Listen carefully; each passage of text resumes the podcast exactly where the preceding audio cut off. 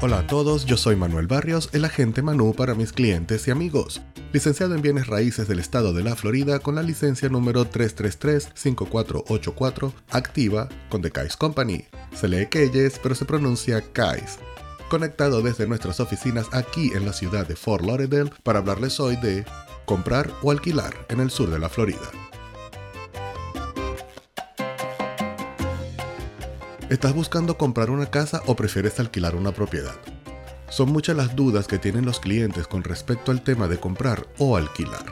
Es por eso que en este episodio de mi podcast El Agente Manu me gustaría hablarte sobre esto y descubrir cuáles son los pros y contras en cada caso. Lo importante es que estés consciente de lo que estás buscando para que tomes la mejor decisión. Todo depende de la situación en la que te encuentres y qué te conviene más en el momento. A veces es mejor esperar antes de dar el paso de comprar. En la mayoría de los casos es porque necesitas esperar para calificar por un préstamo hipotecario y ser aprobado, otras veces porque no estamos seguros de dónde queremos establecernos para vivir por un largo periodo de tiempo. Y alquilar nos ofrece esa flexibilidad.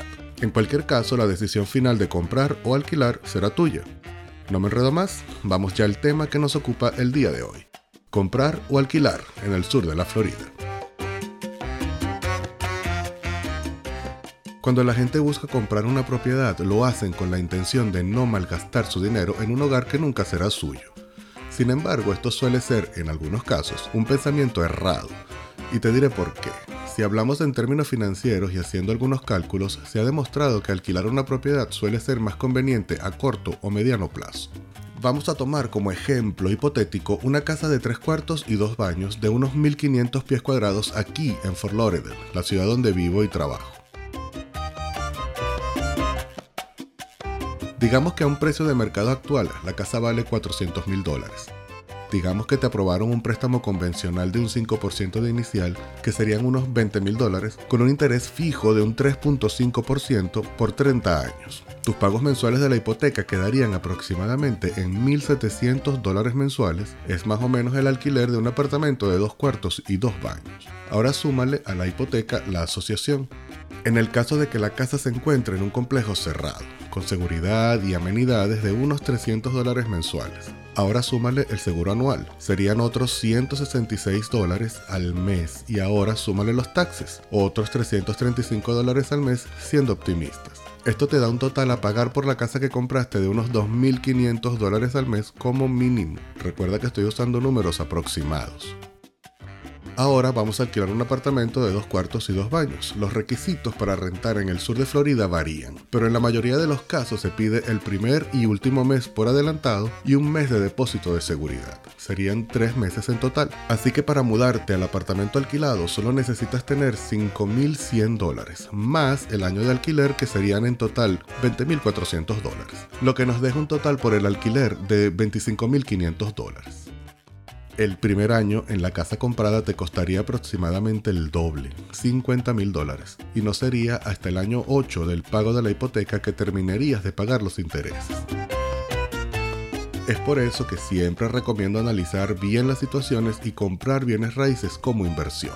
Pagar la propiedad lo más rápido posible alquilándola y que se pague sola mientras tú vives cómodamente en una propiedad alquilada o en otra que ya tengas pagada. Ahora que hemos visto los hechos, vamos a hacer un recorrido por algunos de los mitos que envuelven el alquiler de una propiedad. No te dejes guiar por argumentos que suelen parecer convincentes, pero que a la larga solo te traerán deudas. Entonces, ¿es mejor alquilar una casa o comprar una propiedad en el sur de la Florida? Veamos. Desmintamos algunos rumores. Uno es, si rentas desperdiciarás dinero.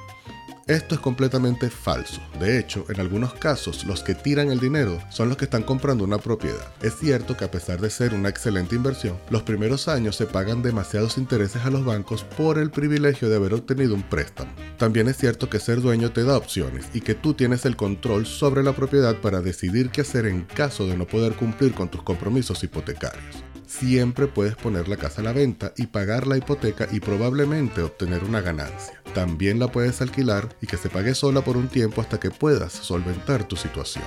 En el peor de los casos, no pierdes ni ganas. La propiedad inmobiliaria es un bien tangible que siempre va a mantener su valor en el mercado. solo tu salud mental y física podría sufrir, pero esto solo pasa cuando se toma la decisión de comprar sin estar preparado. Ahora bien, al alquilar no se pagan intereses ni impuestos sobre la propiedad, ni gastos de asociación, incluso si algo se daña dentro de la propiedad es responsabilidad del dueño tú solo pagas la renta, que en la mayoría de los casos es menor que los pagos de la hipoteca, como te mencioné en el ejemplo hipotético al principio. Recuerda que además del pago de la hipoteca, también tienes que pagar los impuestos a la propiedad y el seguro. Ten en cuenta que tendrás la opción de usar ese dinero extra en otras actividades como invertir en acciones o otras herramientas financieras, bienes raíces, en algún hobby que tengas o irte de viaje, obteniendo una satisfacción y también un retorno en tu inversión. Esto mientras tomas la decisión de comprar. Otro punto es que hay más beneficios fiscales por ser dueño de vivienda. Esto es verdad hasta cierto punto. Realmente no es una ventaja ya que se pagan más impuestos que una persona que alquila una casa, por poner un ejemplo. La hipoteca tiene el mismo costo de un alquiler, esto también es mentira, y te lo he probado en el ejemplo hipotético. En Estados Unidos el precio de una hipoteca suele ser 30% más alto que el del alquiler. Comprar requiere un pago inicial de miles de dólares y costos de cierre de la operación, entre otras contingencias. Otro mito es comprar tiene más valor porque cuentas con un patrimonio a diferencia de alquilar. Esto es cierto, pero en este mercado, por ejemplo, se corre el riesgo de una fluctuación en los precios. Aquí en Florida cada año corremos el riesgo de que venga un huracán y otros eventos inesperados como una pandemia, que podrían cambiar tu situación. Tener un hogar implica una buena inversión. Esto es sin duda una gran verdad. De hecho, para mí es la mejor inversión. Pese a esto, solo se acepta en determinados casos y bajo ciertas circunstancias. El mercado inmobiliario es como una montaña rusa para los dueños de casas. No así tanto para los inversionistas, pero nunca deja de ser apasionante, aparte de generar muchos beneficios a los expertos en la industria. Como te he dicho antes en otros episodios, lo bonito de los bienes raíces es que se pueden usar como vía de inversión y como plan de retiro. Es mucho más que comprar una casa para vivir en ella y ya. Eso lo puedes hacer en una casa alquilada, sin el estrés que a veces con lleva a ser propietario. Al final, la decisión es meramente tuya. En conclusión, tanto comprar como alquilar propiedades en el sur de Florida tiene sus pros y sus contras. Es solo cuestión de estar claro en tu situación y lo que realmente necesitas, ya que todo dependerá también de tus circunstancias, de lo que quieres hacer y cómo quieres invertir tu dinero. Como siempre te recuerdo consultar con profesionales licenciados y certificados antes de tomar decisiones de tipo legal o financiera. Y para tus necesidades en bienes raíces con tu agente licenciado local. Me encuentras en Instagram y Facebook como El Agente Manu y en mi página en la internet agentemanu.com. Si deseas escribirme, hazlo con confianza a elagentemanu.gmail.com. Me despido hasta la próxima. Chao.